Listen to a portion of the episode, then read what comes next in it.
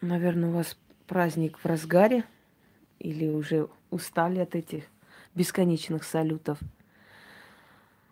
Ну, у меня тема не очень веселая для вас, но нужная. И я как-то снимала об этом уже. Сейчас думаю, что более подробно поговорим с вами об этой тематике, и вы многие, многое поймете в этом мире. Может быть, вам станет легче жить. Добрый вечер. Поняв, что э, мы не в состоянии менять то, что менять невозможно. Итак, друзья мои, испокон веков люди недовольны властью, любой властью. Хорошая это власть, нехорошая, не имеет никакой разницы. Люди недовольны властью, когда власть жестокая. Люди недовольны властью, когда власть слишком мягкая – Одним словом, как говорят, нам не угодишь. Александр I, который отменил крепостное право, был убит ими же крепостными крестьянами, которые образовали определенное э, сообщество террористическое и убили его. Убили освободителя, царя. Царя, который, извиняюсь, Александр II – царя, который дал им свободу. Эм, многие правители поплатились за свои добрые деяния. Николай II, будучи не очень, э, скажем так, искусным политиком и будучи очень мягким человеком, к сожалению, оставил после себя прозвище Николай Кровавый. Хотя кровавостью-то он особо-то не отличался, но его так прозвали, потому что э, от его имени правили другие. И они распоряжались властью и народом так, как им вздумается. Поскольку он ничего с этим не мог делать, он не контролировал ситуацию, то вся кровь, которая лилась, была приписана ему. А вот вспомните, как назвали жестоких правителей которые своей жестокости поражали просто все, э, скажем так, всех мыслителей своего времени, того времени. Как их называли? Кровавыми, убийцами, бессердечными, бесчеловечными? Нет. Давайте их прозвище назовем. Юрий Долгорукий. Почему его так прозвали? потому что считалось, что у него настолько длинные руки, что он достанет своего врага, где бы он ни спрятался от него. Но не назвали его Юрий Жестокий или Юрий Убийца. Назвали Юрий Долгорукий. Иван Грозный. Грозный царь России, Руси. Никто не сказал Иван Убийца, Иван Кровавый, Иван Бесчеловечный. Иван Грозный, он был грозный государь, правда ведь? Да, теперь еще и канонизировать его хотят, как прямо святого человека. Пойдемте далее. Александр Невский. Нигде не сказано Александр жестокий, Александр кровавый, хотя он своей жестокостью особо отличался, и поэтому в конце концов был избран на престол великого киевского князя. Кто у нас еще есть? Эм, Петр Великий. Петр Великий, который косми положил просто миллионы жизней, и добился своего, и высушил эти болота, и построил город, и прорубил окно в Европу, и был очень жесток, бескомпромиссен. Но его великим прозвали, правда ведь? Кто у нас идет на очереди? Екатерина Великая. Как она жестоко казнила всех восставших и повстанцев, как она с ними расправилась виртуозно. Кто-нибудь сказал Екатерина кровавая, Екатерина бесчеловечная? Нет. Великая правительница России. С чем это связано? Связано это с тем, что, во-первых, народ побаивается, уважает жестоких правителей и абсолютно плюет в лицо более-менее мягким правителям и прикрепляет за ними различные, скажем, прозвища. Здравствуйте, Рана. Почему так происходит? Почему правители жестокие, сильные, кровожадные, бескомпромиссные остаются в истории как великие, как э, непобедимые, как редкие правители?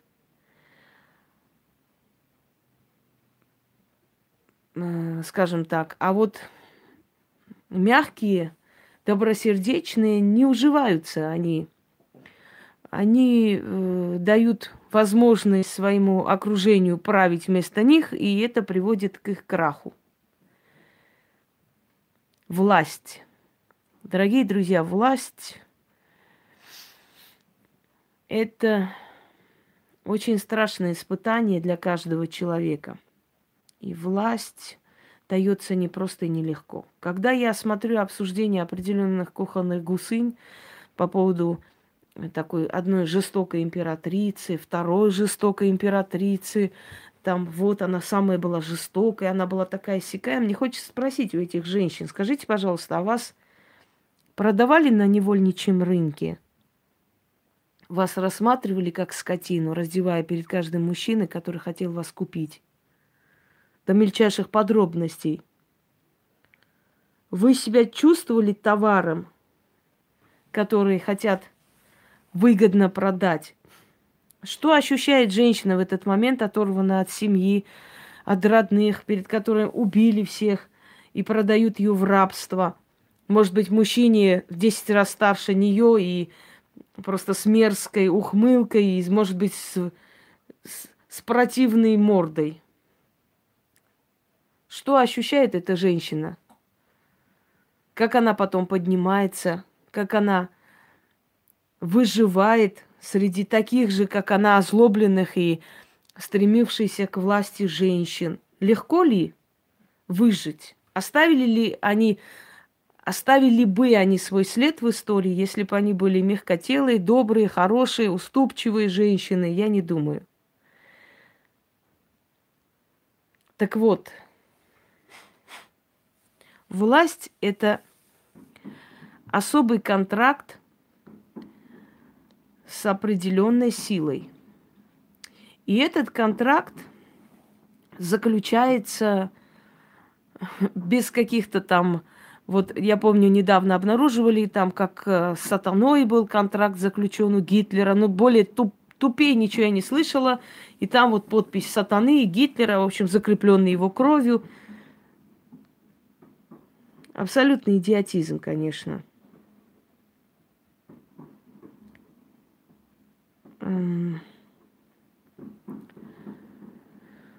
абсолютный идиотизм по той простой причине, что контракт заключается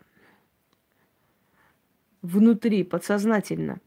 Когда человек стремится к власти, когда у этого человека есть все, скажем, черты характера, которые нужны для правителя – когда человек готов жертвовать своими внутренними чувствами ради амбиций, этому человеку начинает помогать некая сила.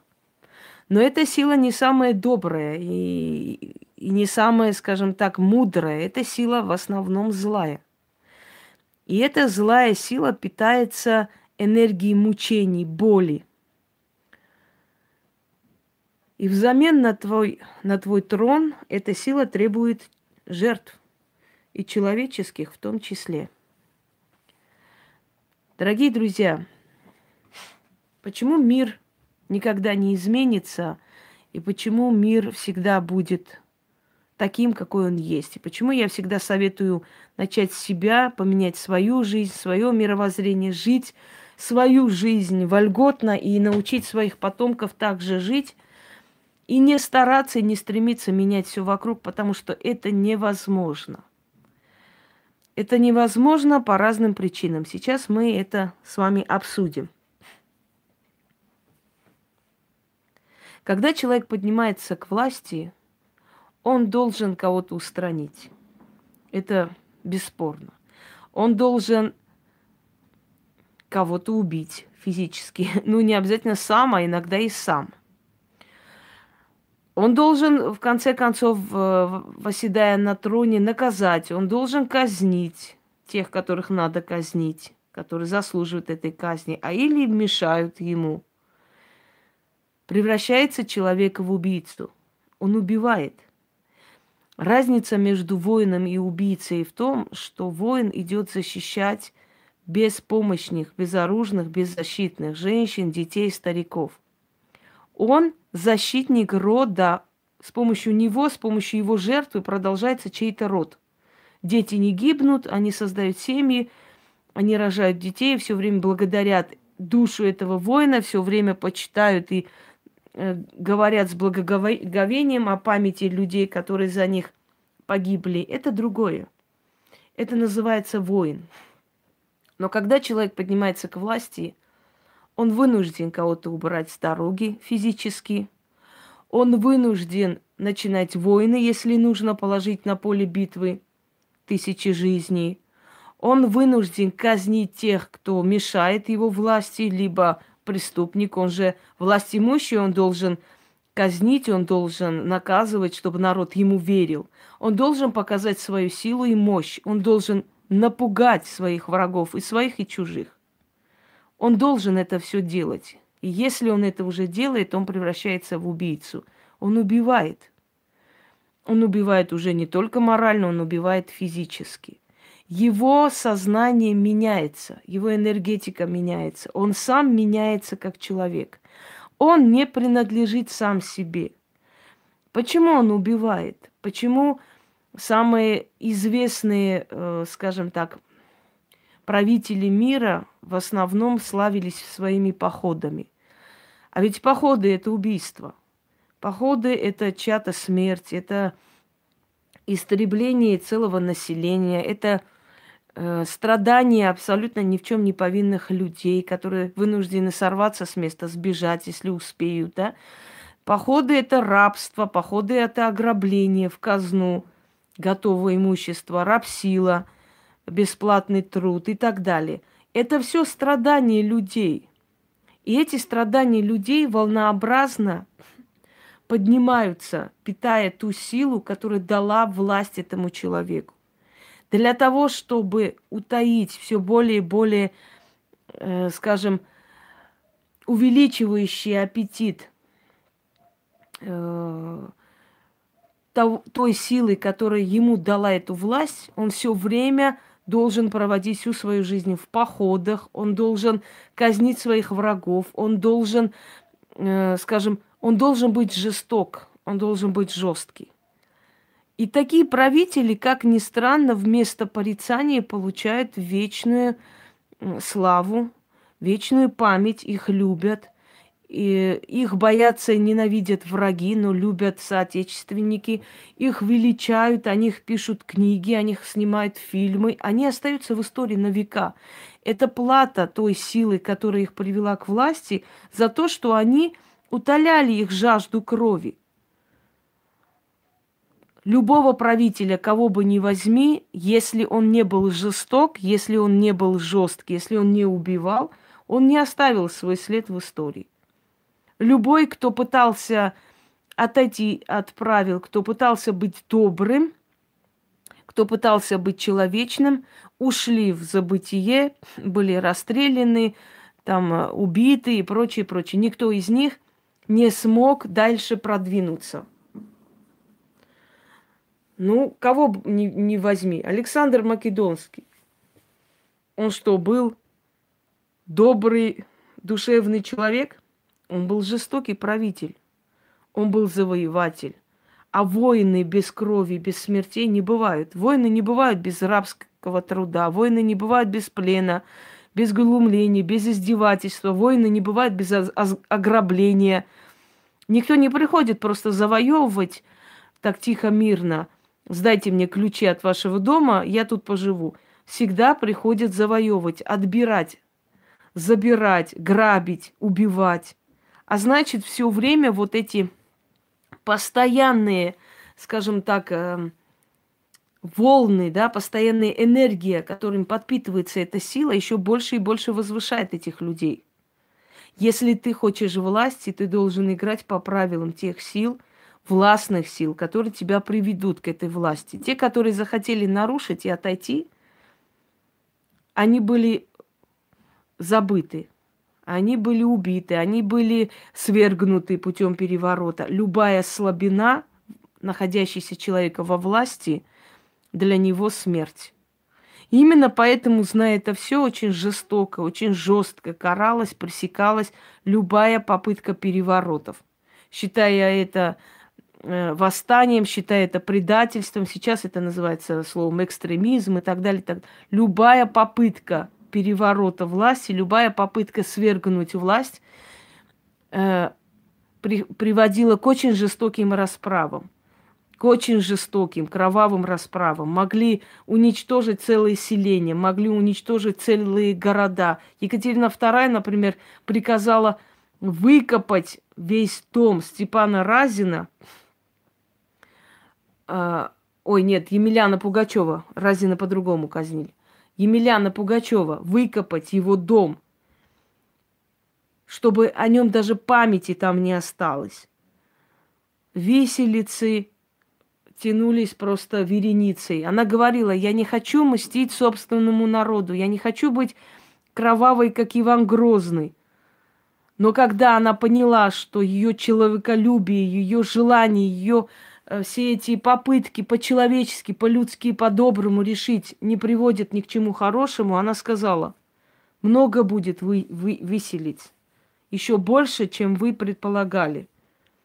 И после этого все, прекратились эти бесконечные, скажем так, телодвижения вокруг ее власти.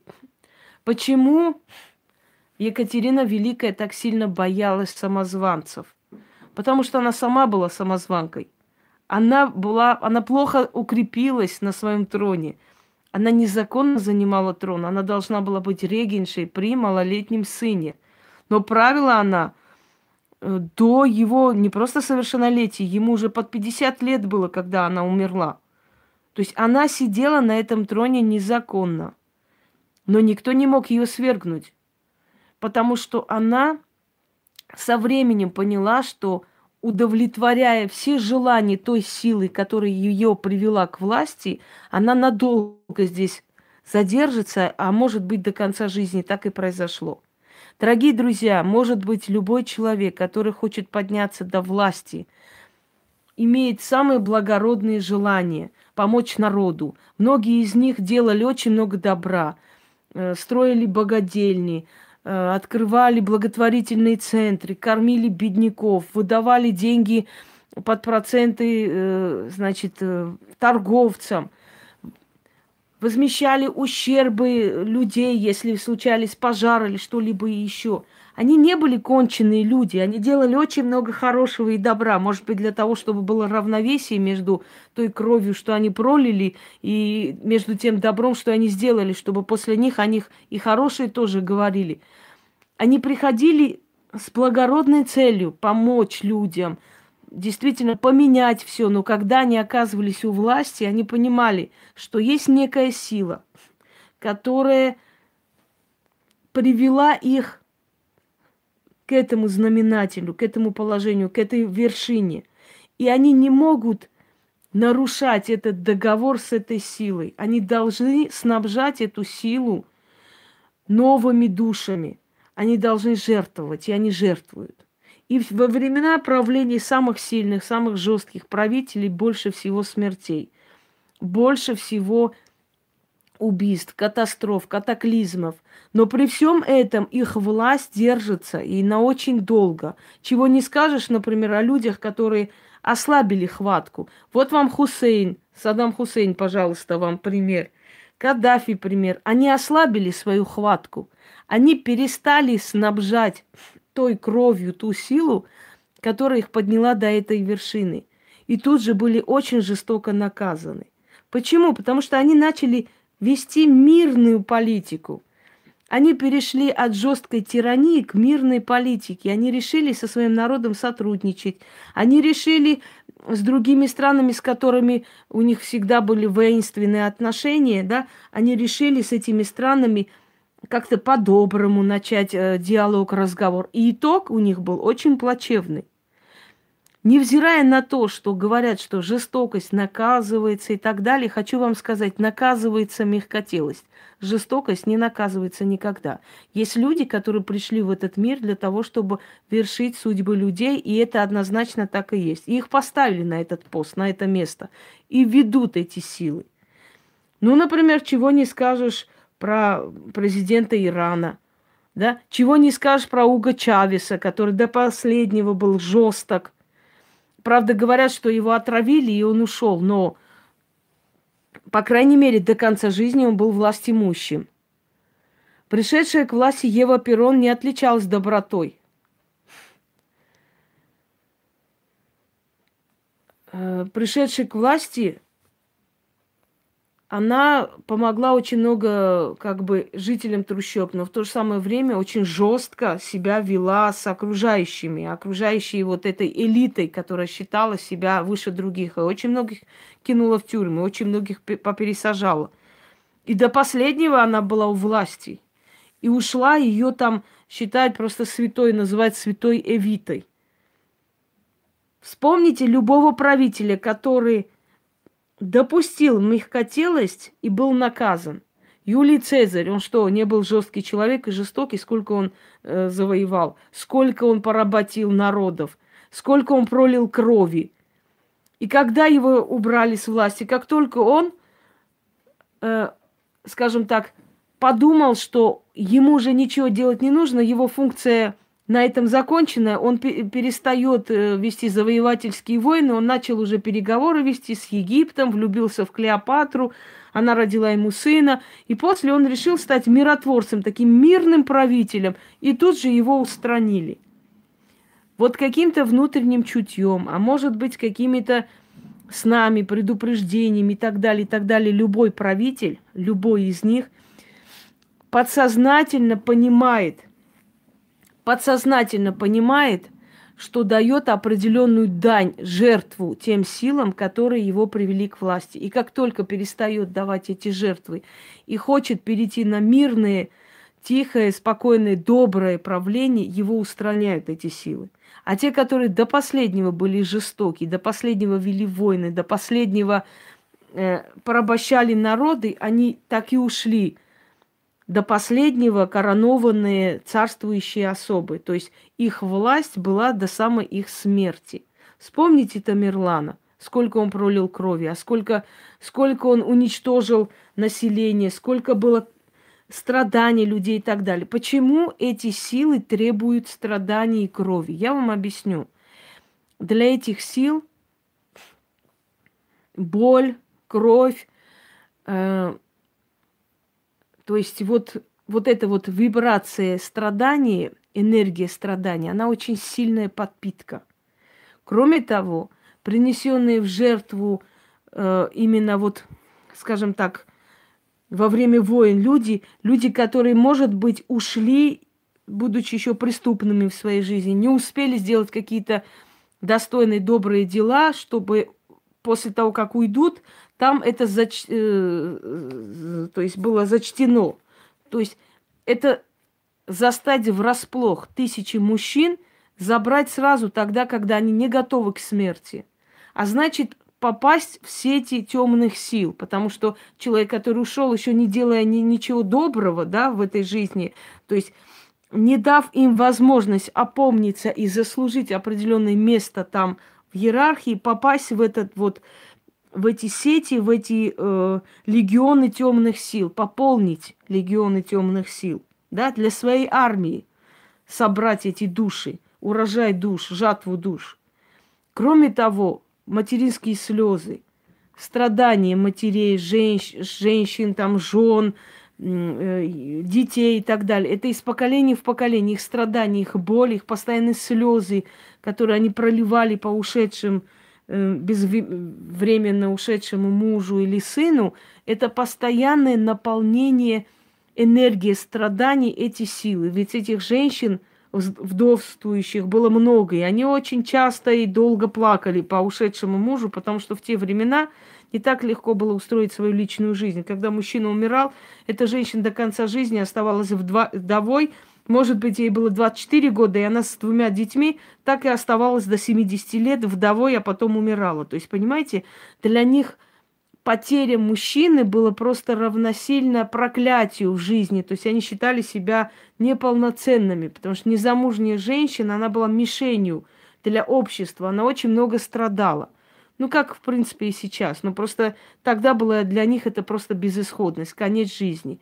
И вот эти постоянные страдания, которые наполняют, опять же, наполняют эту, эту силу, они помогали правителю подняться. Вы никогда не замечали, что чем больше против правителя выходит, чем больше митингует, чем больше против него вот эти все акции, вот эти мордобои, эти жертвы и прочее, прочее, тем крепче он сидит на своем месте. Потому что, выходя против него, протестуя против него, все время питает эту силу определенной энергии своей, отрицательной, энергии боли, страданий. И он будет дольше там сидеть.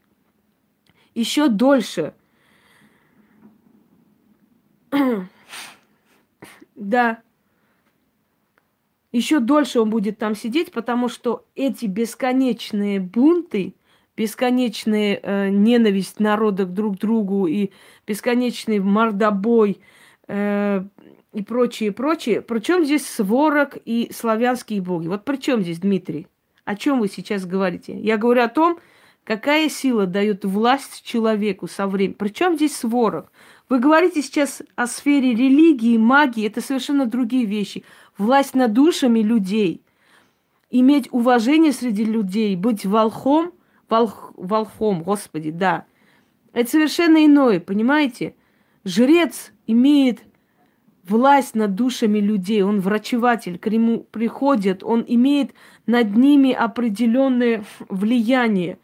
Он уважаем, ему не нужна власть царя, чтобы его любили, уважали. Ему достаточно власть религии, силы, знания, полученное через богов, его и так чтят. Ему эти кровавые жертвы не нужно, чтобы попитать ту силу, которая дает корону, понимаете, которая венчает на царство жрецу, ведьме, э, скажем так, э, друиду, магу, волхву. Им не нужно вот это все, что нужно человеку, который стремится к власти физической – физической власти над людьми. Духовная власть – это совершенно иное, понимаете? Я поняла ваш вопрос, вот проясняю вам, что к власти поднимает определенная сила. Эта сила определенная заключает некий скажем, бессловесный, да, подсознательный договор с человеком. Со временем он входит в этот кураж, во вкус. Когда он понимает, что он может все, он всемогущий, по его приказу могут уничтожить целое селение и построить за одну ночь, понятное дело, что он уже не хочет этой власти лишиться. Он уже сам опьянен этой властью, и он никогда никуда не денется. Единственное, что э, он понимает со временем, как любой человек, который перестраивается и меняет свою жизнь, со временем он понимает, что вот чем жестче он действует, тем сильнее его власть. И это связано не только со страхом или чем-то еще, это связано с тем, что его некая сила оберегает именно тот момент, когда он жесток когда он завоевывает, когда он не щадит, когда он не жалеет, вот его тогда власть ос- особо бережет. И для него это становится образом жизни. Он может делать очень много добра простому народу, открыть лечебницы, открыть какие-то богадельни и так далее, и так далее, но в то же самое время этот баланс не должен быть нарушен. Он должен в другом месте завоевывать. Пошла вон, Сейчас я побегу, все брошу и тебе буду писать. Он должен завоевывать, он должен проливать кровь, он должен отдавать дань кровью, страданиями людей ради своей власти, усиления своей власти. Поэтому, дорогие друзья, люди, которые у власти, они не имеют иного выбора. Они должны быть очень жестоки. Люди, которые у власти, при которых больше всего войн и гибели и смертей, эти люди намного крепче сидят у себя в креслах. И абсолютно ничего невозможно сделать, если люди будут постоянно выходить, постоянно протестовать. Он уйдет только в тот момент, любой властимущий, когда даст слабину. Если он дал слабину, если он захотел заключить мирные договора, перестал, значит, э, вести воинствующую политику, он уходит из власти. Давайте я вам приведу один пример, который постоянно тема для споров. Да, Армения, Азербайджан. Вот посмотрите. Президент Азербайджана постоянно какие-то воинствующие лозунги говорит. То пытается там напасть, то диверсии делают. Погибают дети с этой стороны, с другой стороны. То он обещает, что возьмет Ереван, и все там ура, там похлопали и так далее. То он говорит, что весь Кавказ это наш, мы завтра возьмем это все и прочее, прочее. И он сидит у власти, потому что вот эта вот энергия страданий, он же все время жертвует людьми, он все время посылает, он все время делает какие-то мелкие, большие диверсии, а значит, там погибают люди, погибают все время эти дети, их матери страдают, плачут. Поэтому Алиев очень хорошо сидит у власти, долго будет сидеть. Пока он делает эти жертвоприношения тем силам властным, которые его привели туда, он это понял. Не обязательно, чтобы кто-то пришел и сказал, знаешь что, вот так надо делать. Он это понял. Он понял, что чем больше людей он убивает, чем больше он угнетает, чем больше он делает какие-то провокации войны, тем крепче он на своем месте сидит. Потому что очень много страданий, убийства людей, смерти невинных людей и так далее, и так далее. И это все жертва той силе, которая ему дала эта власть. Теперь смотрите, когда свергли Сержа Саркисяна, в тот момент, когда он хотел заключить мирный договор хотел какие-то земли уступить, которые вообще не ему принадлежат и не, не его отцу и деду принадлежат, чтобы он чужие земли, как говорят, казенные земли.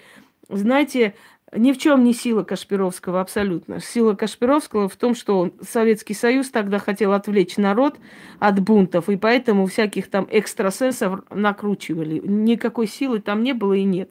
Так вот, когда Саркисян дал слабину, когда Саркисян перестал вести воинствующую политику, когда он хотел заключить какой-то мирный договор, он силам власти уже не нужен.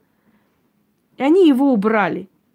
То, что народ встал, убрал, да, но с помощью народа убрали. Оно же само там куалда из, с, с неба не упадет ему на башку, правда? С помощью народа, народной силой э, вытаскивают таких людей, да, из власти, выкидывают. Но когда он был убран, когда он дал слабину, он перестал жертвовать людьми не потому, что он такой хороший и добрый, а потому, что он трусливый. Он побоялся, он, на него начали давить, на него, его начали прессовать, запугивать. И он перестал это делать. Да, он, если он хочет быть у власти, он должен быть жесткий. Да, Максим, если Пашинян хочет быть у власти, он должен быть жесткий, он должен очень жестко действовать, он должен постоянно вести э, тренировки военные, он, он должен, вот он отправил сейчас боевую милицию на посты, потому что он сказал, нефиг получать деньги и сидеть, просто идите и становитесь на, на границе, потому что вы готовая армия. Он должен все время передвигать эти войска, он должен все время вести знаете, такую воинственную политику, не уступающую, э, непримиримую политику. И тогда он будет у власти долго. Во-первых, потому что, начнем с того, что это воинствующая сила и подъем, который создает вокруг себя, этот ажиотаж, который создает вокруг себя власть имущий, он постоянно такой, знаете, народ на взводе, он постоянно э, как вам сказать, питает вот этой энергией агрессии. Ведь внутри людей начинается агрессивное действие. Вот у нас есть враг, мы должны его убить, мы должны воевать, завоевывать, отвоевывать и так далее. И вот этот подъем агрессии постоянно, он питает эту силу. Во-вторых, он отвлекает от своих проблем – когда он находит внешнего врага. Все время обвиняет другой народ в том, что вот он такой секой, поэтому мы так плохо живем, он отвлекает эту волну в сторону. Когда должны были убрать Клинтона, началась э, война в, в Афганистане, бомбили Афганистан. Эти смерти, эти э, проклятия, эти плач матерей, э, это все невинные жертвы и кровь укрепила, укрепила его силу. Не сила кровожадная, есть сила, которая дает вместо власти взамен жертва кровью. Ну, вот такая она. Вы такой тупой вопрос задаете иногда, что я не знаю, как ответить. Почему она такая? Иди спроси у них. Я говорю то, что есть, то, что наблюдается тысячелетиями, то, что опыт показывает, и то, что истина. А вот почему она такая? Вот потому, что за власть надо платить цену крови. Если не свою, то чужую кровь. Я хочу вам сказать, что все эти ханы, султаны, императоры тоже, знаете ли, не были такими э, счастливыми людьми. У них ничего хорошего не было. Тот же Сталин, который столько тысяч людей отправил в ГУЛАГи и до конца до конца сидел на своем престоле, пока не умер, да, и, и что он был счастливый человек, дети его не любили, отвернулись. Жена, которую он любил, ненавидела его, покончила с собой. Женщины, с которыми он там какие-то крутил романы, боялись его просто, поэтому он прекрасно понимал, что они с ним из-за его власти, не более того. Он был абсолютно одинокий человек, и он был очень несчастен в душе. Каждый из них такой, но они не могут отказаться от власти и не собираются. И правильно делают, потому что как только они дадут слабину, как только они дадут слабину, их уничтожат. Они уже не нужны тем силам, которые привели их к этой власти. Понимаете? Возьмем другого. Э, графа Дракулу, да? Владислав, Владислав Дракула, который 20 лет провел в плену у турков. Чего он только там не видел, какие только жестокости он просто не увидел, понимаете, и не впитал в себя. Его э, брат, который был очень мягкий, мягкий, мягкотелый и так далее, он не удержался у власти, он сам его устранил, когда его вернули с плена. Он пришел, сел на престол. Враги его считают кровожадным, вампиром. Он настолько был кровожадный, он настолько был жесткий человек – что о нем до сих пор жуткие легенды идут. Но когда он правил Валахией, вот эта маленькая Валахия была кость в горле у турецких султанов. Кость в горле, они не могли с ним ничего сделать. И вот эта маленькая Валахия была очень сильна в то время, потому что граф Дракула, который вообще его называли Драконович – Почему его Дракула называют? Потому что у них э, племя называются драконы. И у них на гербе изображен черный дракон. То есть поэтому у них э, они были, это было тайное общество драконов, драконовичей. Вот отсюда его название Драконович или Дракула, сын дракона. Когда э, турецкий султан Баязид вышел и, э, значит, с армией на навстречу его армии, то издалека они увидели ужасающую картину. Оказалось, что ночью их часть армии попала в осаду, и граф Дракула приказал их всех посадить на кол. Когда он это все увидел, он ужаснулся. Он сказал, я думал, что это мы жестокие. Кто-то более жестокий есть у нас. И посол Дракулы сказал, Князь говорит, что я у вас учился этой жестокости. Понимаете, он за... Боязет его зауважал. Он сказал, хоть он мой враг, но я его уважаю. Он сильный человек. Вот он удерживал Валахию. Спросите там в Румынии любого человека, Дракула был плохой человек, они вам морду набьют.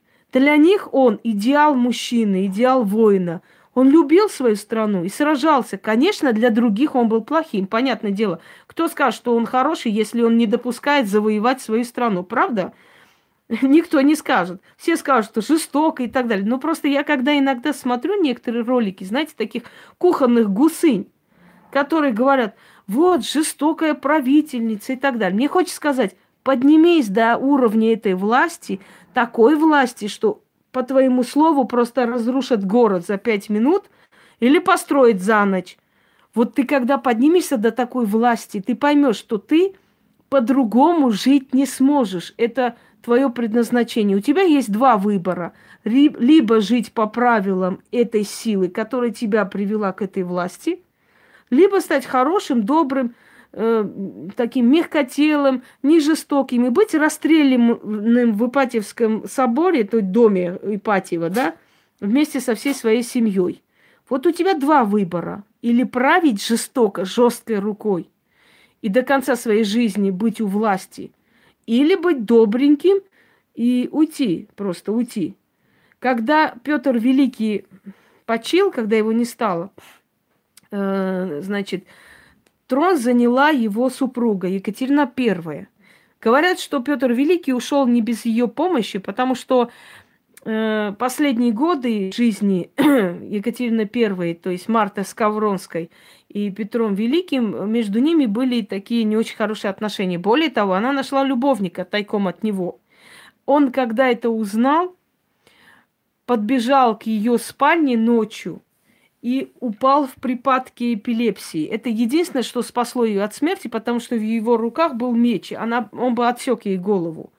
Он упал и его забрали к себе, положили, э, значит, в его опочивальню. Он ничего не сказал. На следующий день при, принесли заспиртованную банку с головой этого молодого человека. И он приказал эту банку заспиртованной головой поставить в спальне своей жены. И приказал зажигать там всегда свечи, в таком видном месте, чтобы она его не прикрыла. Слуги следили за тем, чтобы эта банка была всегда на виду. Вы можете представить моральные мучения этой женщины, которая каждый день видит заспиртованную в банке голову любимого человека. Вот вы представьте просто. Но он этой болью наслаждался. Он подпитывал этой болью вот ту самую силу, которая дала ему власть. И говорят, что когда он уже понял, что наследника он не дождется от нее, и понял, что из-за нее, собственно, загубил своего сына Алексея, послав туда. На, ну, не на плаху, но он не выдержал пытки отца и умер. Э, он хотел жениться на молдавской княжне, и хотел все-таки наследника на старости лет, но не успел. Говорят, что ему помогли. Говорят, что Меньшиков с Екатериной I его отравили. Как бы там ни было, после ее смерти, то есть его смерти, извиняюсь, пришла к власти Екатерина I. Екатерина I была мягкотелым человеком, добросердечной, хотя ей приписывали всякую жестокость, но она не могла, у нее не было той силы власти, которая Э, была, естественно, у ее супруга. И ее поддерживал Меньшиков как мог. Но вот ее эта мягкость, это неумение решать какие-то политические задачи, она абсолютно была не приспособлена ни к власти, ни к чему. Привели к тому, что э, ее быстро убрали из власти. Следующая была э, легкомысленная веселая, такая добрая девочка Елизавета. Правила она. Она несколько лет правила после него и померла. Была Елизавета. Елизавета не была избрана в царстве, а царствовала тетка ее, Анна Иоанновна. Да, мы знаем про нее. Это была очень жестокая женщина. Она была слабоумная, потому что ее отец Иоанн был слабоумный. Она сама была слабоумна и многие ее поступки были э, действительно слабоумные. Вместо нее правил ее фаворит Бирон. Но благодаря тому, что она была жестокий человек, во времена ее очень много было замуровано ее врагов. Вот э, построенные стены времен Анны Ивановны, когда разбирают, там столько замурованных врагов ее было – он отличался, то есть одна отличалась особой жестокостью, я хочу вам сказать. И поэтому удержалась у власти до самой своей смерти. Она тоже давала дань этой силе. То есть хочу вам объяснить, дорогие друзья, что если вы считаете, что кто-нибудь способен убрать власть имущего, даже какие-то народные волнения, вы очень сильно ошибаетесь. Власть имущего убирает только та сила, которая его привела к власти. И только тогда, когда он нарушил правила, когда он нарушил, скажем так, эм, как вам сказать, правила договора, да? Все пункты договора должны быть выполнены. Это кровь, это страдание, это дань болью, это дань жертвами той силе, которая удерживает у власти. Все самые сильные правители были тогда, когда было очень много войн, завоеваний, крови, очень много жертв, очень много жестокости, бесчеловечности и так далее. Эти правители держались у власти до последнего, до самой своей смерти. Но те, которые были мягкотелые, те, которые хотели править мирно, те, которые хотели избегать войн, набегов и прочее, прочее, эти правители долго не правили. Как правило, их свергали, либо они умирали молодыми, их убирали с арены истории. Когда на Руси была Мария Тверская, супруга Ивана Третьего, мягкая, тихая, теремная девушка, которая не особо-то и отличалась, и Русь была такой умеренной, платила спокойно дань татарам, и как-то все было тихо, спокойно и без лишнего шума. История, то есть силы власти, да, убрали с арены истории тихую, спокойную Марию Тверскую и привели на ее место сильную, волевую, требовательную Софию Палеолог – и что случилось?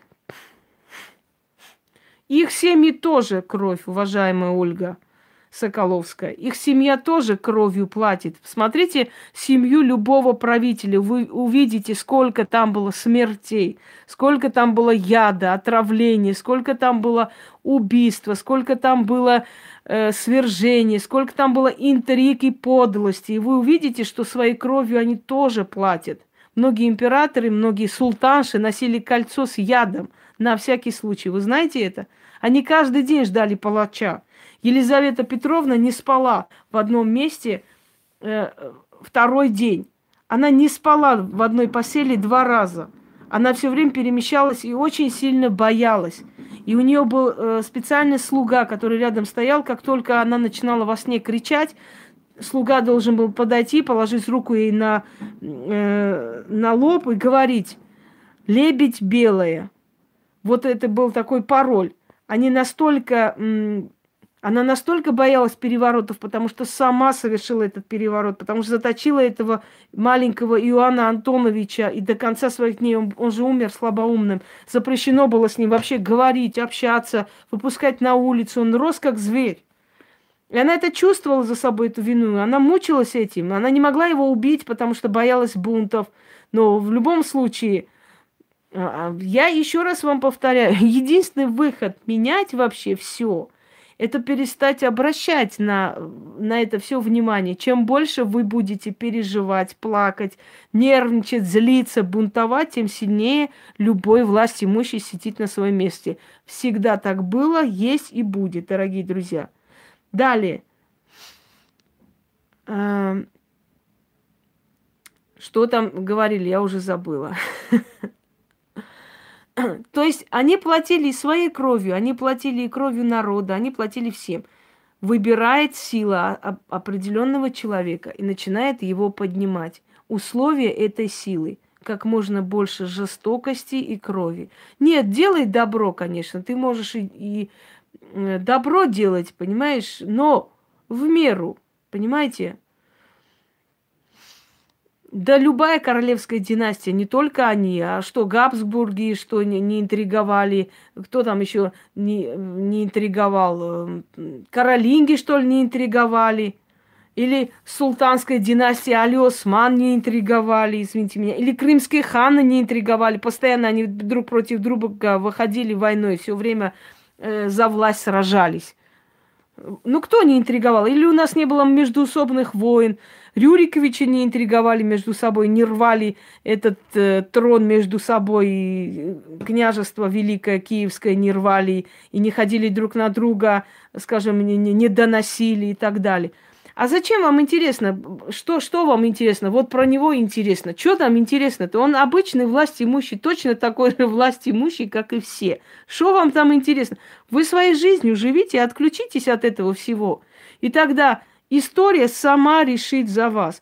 Я не говорю, что вы должны как смиренные бараны ничего не говорить. Я просто вам объясняю, что чем больше бунтов, недовольства, чем больше крови, поли и так далее, и так далее, тем больше он будет там сидеть. Уважаемые, мне так надоели эти пенсии, зарплаты. Честно, мне остахерело это все обсуждать и говорить. И вообще везде и всюду вы говорите про пенсии, про зарплаты, про все это еще. Я могу много чего сказать, но я не собираюсь здесь говорить, потому что вы не те люди, которые достойны какой-то правды. Абсолютно не собираюсь жертвовать собой, своей семьей, своей жизнью ради каких-то существ, которые приходят сегодня, пользуются мной, завтра вообще забудут обо мне, а я буду сидеть и рисковать своей жизнью ради того, чтобы ваши пенсии обсуждать. Да плевала я на ваши пенсии, реально, уже надоели. Если вы до 60 лет, до 60 лет сидите, надеетесь только на пенсию, то вот вам так и надо, вы так и должны жить, извините меня. Если у вас до 60 лет нету никаких стремлений в этой жизни, и вы надеетесь на эту сраную копейку, значит, правильно с вами так поступает. Можете говорить обо мне что угодно, мне плевать. Лично я своего ребенка воспитываю так, чтобы он не пахал ни на кого. Ты должен работать сам на себя. Развивай свои знания, свои умения, иди вперед. В любой работе добивайся э, положения особого. Понимаете? Но если вы ничего не добились в этой жизни, вы ничего не сделали в этой жизни, вы до 60 лет просто сидите и ждите, ждете какую-то пенсию, то дождите его дальше. В других странах, например, даже этой пенсии не платят. Но люди как-то живут, знаете, и живут экономически выше, чем мы с вами. Потому что каждый из них создал какое-то свое маленькое маленькую работу и ведет эту работу и обеспечивает себе жизнь не, не безбедную, понимаете? А здесь вот этот вот менталитет нищебродства. Пенсии, пенсии, зарплата не устраивает, уходите с этой работы. Почему сидите там? Вы идете туда как на каторгу и говорите, что э, вот маленькая зарплата – Найдите, нет работы, работайте на себя. Тысячи, миллион способов работать на себя. Какая разница государству? Вы будете там работать или вы здесь будете работать и платить налоги этому государству и жить себе в удовольствие. Извините, дорогой народ, но я не буду вас поддерживать. Пускай эти примитивные темы создают те люди, которым нужна быстрая слава, так сиюминутная, сидеть и обсуждать пенсии, зная, что вы сейчас побежите туда и начнете говорить, ой, какая вы хорошая женщина, да, наши пенсии не выдают, пенсии. Не сидите все время, не думайте о пенсиях, о каких-то зарплатах, которые вам не платят – Тысячи, миллион способов, я вам говорила. Чего только вы можете не делать. Вы можете на старости лет заняться искусством и такие красивые вещи сделать, продавать, что чихать вы хотели на эту пенсию. Вы можете свою пенсию заработать за полчаса. Понимаете? Но вы, привыкшие просто ныть, выть и плакать, и вам это очень нравится – вам просто нравится сидеть и плакать. Пенсия, пенсия. А где вы работали? Какую пенсию вы хотите? Вы хотите пенсию как ИБшника, извините меня. Вы работали на заводе. Вот на заводе столько, сколько заработали, столько вам и пенсия. Вас же устраивало каждый день своей жизни утром идти, как и шаг. Пахать, вечером прийти, как и шаг спать. Вот была ваша жизнь. Вы просрали свою жизнь. Вы же не стремились, например, на этом заводе стать какую-то... Э, почему мудаки? У власти не мудаки, мудаки это вы, что сидите. Почему у власти мудаки? Ничего себе мудаки. У всех там миллиарды накопленные на всякий случай, извините меня. Целые квартала куплены. Почему они мудаки? Они не мудаки, они просто поняли одну вещь, что народ это серая масса. Да отмените пенсии, правильно будет. И перестанете ныть, и жопу поднимите, и будете работать. Правильно отмените, и, и очень хорошо. Вы знаете, как, сколько халявщиков перестанут день и ночь плакать о пенсии? Вы вырастили детей.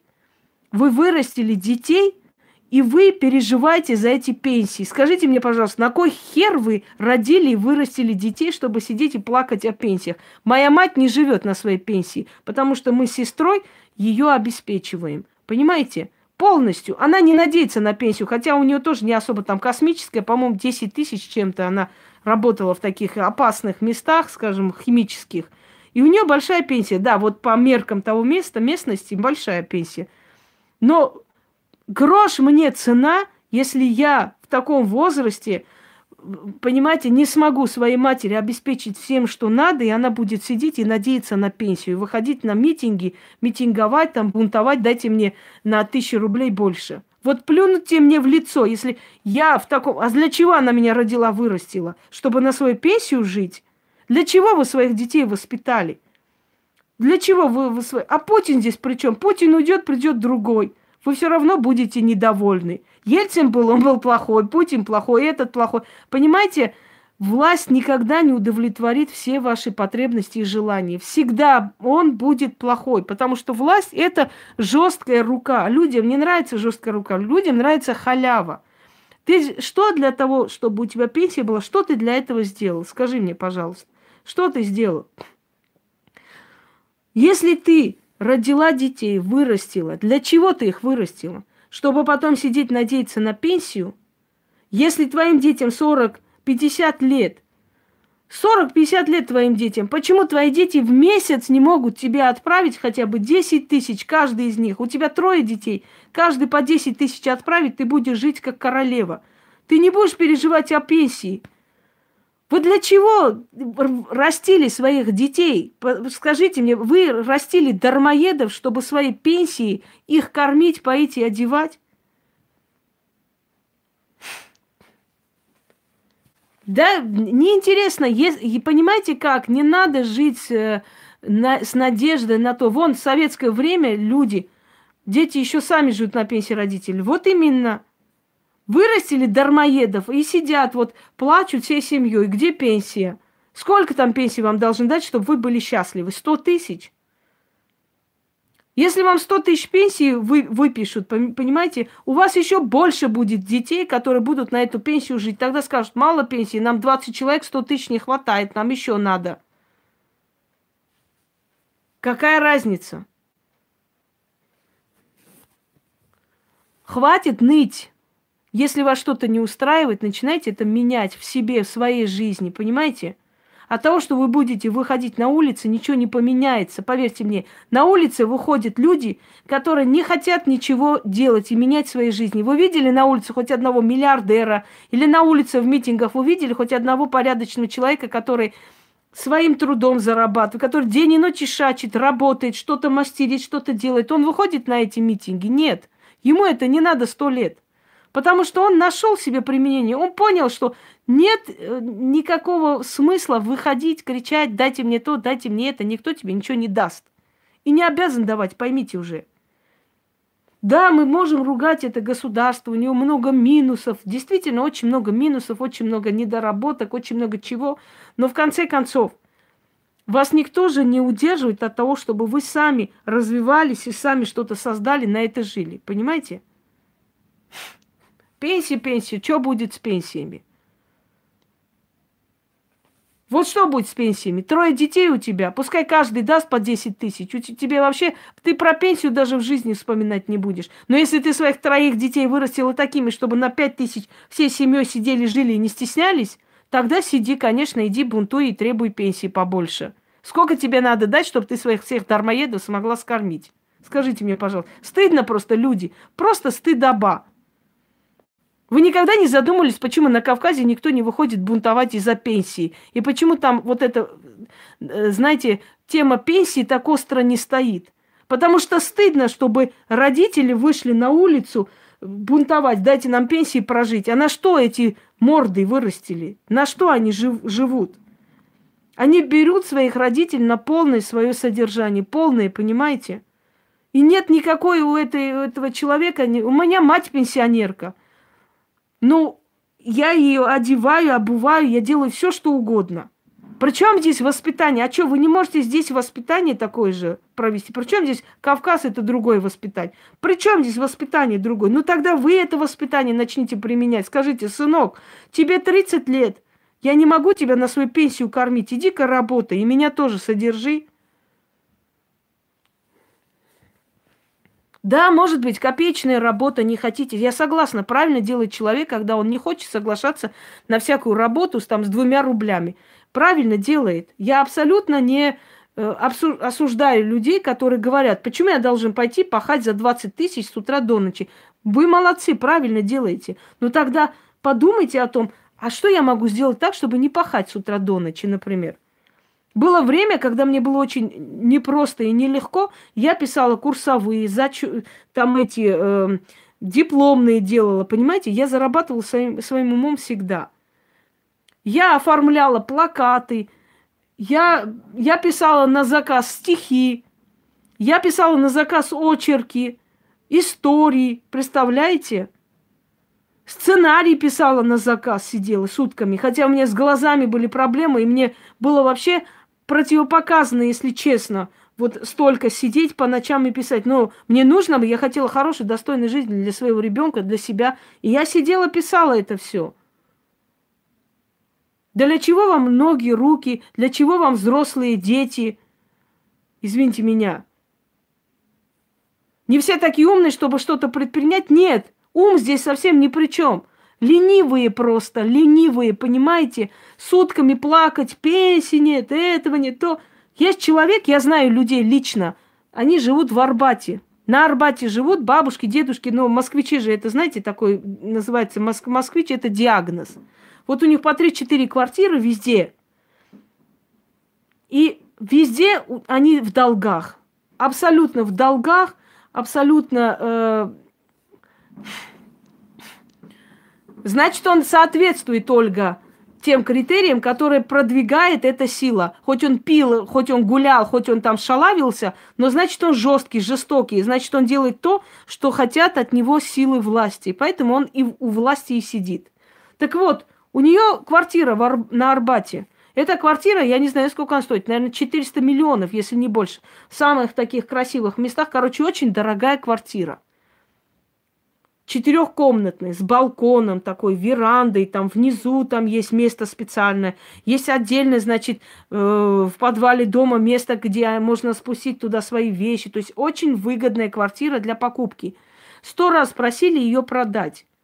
Нет, я на Арбате жила, тут и помру. Все уже сыпется – она вся в долгах, она уже трясется, боится этих черных риэлторов, потому что у нее никого нету. Могут просто зайти, взломать дверь ночью, ее вывести в лес, там написать какой-то договор купли-продажи, похоронить ее, часть денег отдать следователю, никто не будет ее искать. Очень легко и просто это делать. Эти схемы везде показаны, сказаны, рассказаны. Так вот, на мой вопрос, а почему бы вам не продать, купить в Москве 10 квартир? 10! Это в самых престижных районах. А если уж не в престижных, если Подмосковье, она, наверное, 20 штук их купит. Я говорю, купите 10 квартир. В одном живите, в одной квартире, 9 штук сдайте в аренду. Вам уже под 60 лет. Вам не нужна роскошь, вам нужна спокойная жизнь. Вот эти 9 квартир сдавай в аренду, подпиши там договор аренды, чтобы все было законно, спокойно. Все это возможно. И каждый месяц, езжая в Египет, и лежи просто, наслаждайся солнцем и морем. Ничего не делай в этой жизни, не работай, не будешь ни в долгах. Ни... В чем проблема? Нет, я хочу жить на Арбате, пусть мои пенсию платят, пускай там мне дивиденды дают, я вот дочь такого-то человека, они мне должны, обязаны помочь, они мне... Ну и сиди тогда в говне, пока не придут у тебя, не отберут эту квартиру и не скажут, пошла вон отсюда шавка какая-то безродная, которую знать, не знать никто искать не будет. Даже 10 лет ты там помри, никто тебя не вспомнит, ты была или нет. Понимаете? Не хотят люди шевелить мозгами, они не хотят ничего менять. Они хотят сидеть на Арбате, не работать, ничего не делать, но при этом платить эту огромную кварплату, потому что там 15-20 тысяч кварплата в центре Москвы, очень дорогая жизнь, да? Не хочет человек ничего менять. Не надо ей. Дайте мне пенсию, помогите мне. Давайте мне какие-то там э, дивиденды, давайте мне еще чего-нибудь. Вот и все. О чем речь вообще? Пенсии до пенсии, как заколебали. Одно, такое ощущение, что в России одни старики. Вот, знаете, одни пенсионеры живут, молодых нету, никого нету, никто не должен жить, питаться, подниматься, вообще никому ничего не надо. Одни пенсионеры, каждый вопрос пенсии. Да задолбали вы своими пенсиями. Если вам даже 20 тысяч дадут пенсии, все равно вам не хватит. Потому что у вас дети вам не помогают. Вы их содержите. Вам все равно не хватит, потому что у ваших детей завтра свои дети рождаются, внуки, правнуки. Давайте сидите вы на пенсию их кормите. А может, надо наоборот сказать, нет у меня возможности вам помогать. Ну-ка, шевелитесь-ка сами чуть-чуть. Пенсии, господи. Но нельзя же так, не, не только же эта пенсия долбанная, вот, э, вот только она есть, и больше никаких проблем не надо решать в этом мире. За столько лет вы что сделали для того, чтобы не жить на одну пенсию? Задайте себе этот вопрос.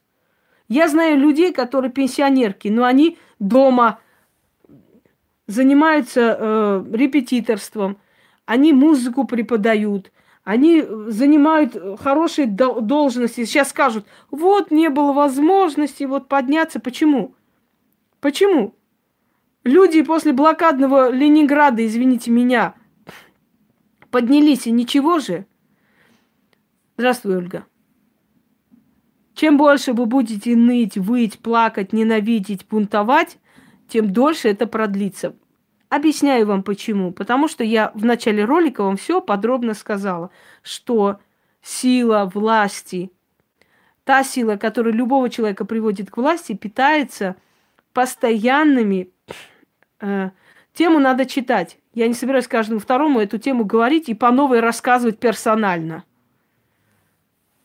Каждый власть имущий держится на своем месте до того момента, пока соответствует тем критериям и тому договору и всем пунктам договора, дорогие друзья, которые были изначально заключены между им и силами, дающие власть. Я тебе даю власть, а ты мне как можно больше крови, слез, боли, страданий. Тогда ты будешь сидеть до самой смерти у себя в кресле. Как только дашь слабину мягкотелость, все. Когда будет, тогда и будет. Продолжение. Дело не в пенсиях, Ольга. Я понимаю, что надо поддерживать стариков, надо помогать. Никто не говорит, что они никому не нужны. Но где их дети? Вопрос. Где? Пока эта страна поднимается еще только, очень долго будет. Вы вспомните Америку. Великая депрессия 50 лет длилась. 50 лет. И бандитизм был, и мафии были, чего только там не было. 50 лет. Вот у нас тоже мы идем потихоньку вроде бы к чему-то. Ну ладно, там они все плохие, такие сики. Пенсия, хорошо, это хорошо пенсию получать. Но дети ваши где, уважаемые старики? Если вы сидите сутками про пенсию ноете, если вы можете за пять тысяч прожить один месяц, я даже не знаю, почему у вас нет стремления жить лучше было в молодости, сейчас уже поздно. Я еще раз говорю, это небольшие деньги для детей. Каждый ребенок вам в месяц 10 тысяч отправит, вам не нужно думать о пенсии. Для чего вы родили детей, вырастили, чтобы их на свою пенсию тащить? Ну нету этого, нету, ну убейте, я не знаю. Нет, не дает государство, нету, все. Сколько хочешь плачь, добавляет 200 рублей, 300 рублей, я не знаю что. Нету, но дети ваши, которые уже взрослые, так они не только детей содержат, детей их детей, их внуков, вну, внучатых племянников и так далее. Дорогие люди, вы сами приучили вот это дармоедство, вы сами создали этот институт просто дармоедства.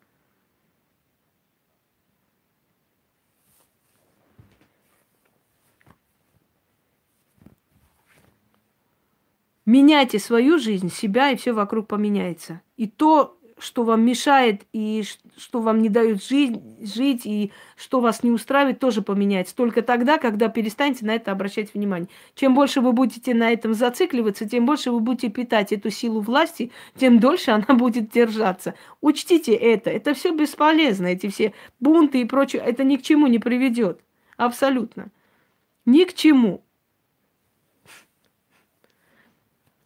Власть слабеет тогда, когда люди начинают счастливо жить, когда они начинают подниматься, когда они создают свои работы, свои дела, когда они э, на себя работают, когда они не зависят, когда им не нужно постоянно вот, э, вот депутаты такие, эти такие сики, когда они постоянно не ноют, не воют и не питают эту силу болью и страданием, власть ослабевает и со временем уходит, дорогие люди. Понимаете? Поверьте мне, так и есть. Любая власть уходит тогда, когда народ перестает обращать на эту власть внимание. До того момента, пока мордобои, пока э, выходы, пока бунты, пока крики о пенсии и так далее, это будет продолжаться вечно и всегда. Всегда так было. Как только народ сам по себе начинает быть счастливым и перестает подпитывать таких э, людей, все, они теряют все, что у них есть. У них крах за крахом начинается. Понимаете? Вот что я вам объясняю. Когда дома свекровь ворчит, и невестка все время обращает внимание, все время плачет. Вы замечали, есть такие женщины, которые дома вот просто вот просто создают такую войну, ажиотаж, такой бунт поднимают, да, так, такие проклятия сыпятся, такой крик стоит, и все вот, все нервничают, все переживают, все плачут, все нервничают и так далее. А она после вот этой войны, после этой бойни, после этих последних слов друг другу, идет на кухню, так напевая песню, чай себе наливает. Она энергетический вампир, она питается этими людьми. Ей в кайф всех доводить. А как только люди перестают абсолютно обращать на нее внимание, вот она сказала, отмахнулись, ушли, вообще молча, не связываться, не разговаривают. Она начинает болеть, и в скором времени она умирает. Когда-нибудь это слышали такое понятие, феномен есть? Если питают вампира постоянно нервами, Вампир будет жить долго. Все будут болеть, все будут терять работу, у всех будут нервотрепки, у всех будут неудачи. А этот вампир будет жить и здравствовать. Вот есть такая дрянь на работе, везде есть такая дрянь. Но как только эту дрянь перестали питать, как только вообще, да пошла бы ты. Вот ты такая сикая проститутка. Да, да, я проститутка, и очень хорошо, молодец. Умница, правильно говоришь, давай иди отсюда. Все, через некоторое время она потухает, понимаете? Она просто потухает. Я помню, у нас по соседству жил мужик один, и все время с женой ругался. Он пил, приходил, бил ее, издевался. Он хорошо жил, она зависела от него, и поэтому не могла уйти. И вот постоянные там мордобои, крики, она плакала, проклинала его. И они вот так жили, наверное, лет 15. Потом я замечаю, что эта женщина перестала на него реагировать. И он как только ее не пытался выводить. Да ты корова, корова ты, ты, ты себя видела в зеркало, ты корова. Она говорит, да, да, корова я и хорошо доюсь. Правильно, я корова. Дальше что? И вы знаете, что через полтора года этот мужик помер. Причем очень... Уже он превратился в такого бомжа, ханыгу просто. Он ходил уже грязный какой-то. Очень да, хорошо живущие люди были. У нее там дорогие машины. Все. Они не упали, ничего. Он просто начал нет, никуда она не ездит. Он начал абсолютно просто, он этой подпитки лишился, и он быстро умер. Понимаете? Да, он помер быстро, его не стало. После она жива, здорова, прически делает себя, одевается там в свое удовольствие, на работу ездит. Кайф, прекрасная жизнь. Так вот, дорогие друзья, единственный выход менять то, что вы хотите, перестать на это реагировать перестать питать своими эмоциями, своей болью, страданиями, а просто менять свою жизнь. Свою жизнь в лучшую сторону. В стране, где есть много счастливых людей, тирании не бывает. Учтите это. Это везде было во всей истории. А все остальное абсолютно, абсолютно без э, каких-либо результатов. Так вот, человек, который идет во власть, у этого человека есть можно сказать, подсознательный, внегласный договор с этими силами. И как только он дает слабину, он теряет эту власть. И для того, чтобы он эту власть не терял, он должен действовать жестко. Так уж заведено. И самое интересное, что жестокие правители больше всего любимы народом. Как ни странно. И оставили свой след больше, чем добрые. И как сказала Хюрем – небезызвестные женщины, послушные с кротким нравом, не оставили след в истории. Вот Запомните эту фразу. Всем удачи и всех благ.